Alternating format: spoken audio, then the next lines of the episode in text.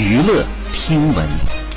关注娱乐资讯，三十一号，一对夫妻可以生育三个子女的政策及配套支持措施出台。随后呢，张艺谋妻子陈婷发文提前完成任务，张艺谋工作室也转发了陈婷动态，表示支持。据悉呢，二零一三年五月，张艺谋被曝涉嫌超生。二零一四年一月，无锡滨湖区的计生局向陈婷、张艺谋夫妇征收计划外生育费及社会抚养费，共计人民币七百四十八万元。好，以上就是本期内容，喜欢请点击订阅关注，持续为您发布最新娱乐。的资讯。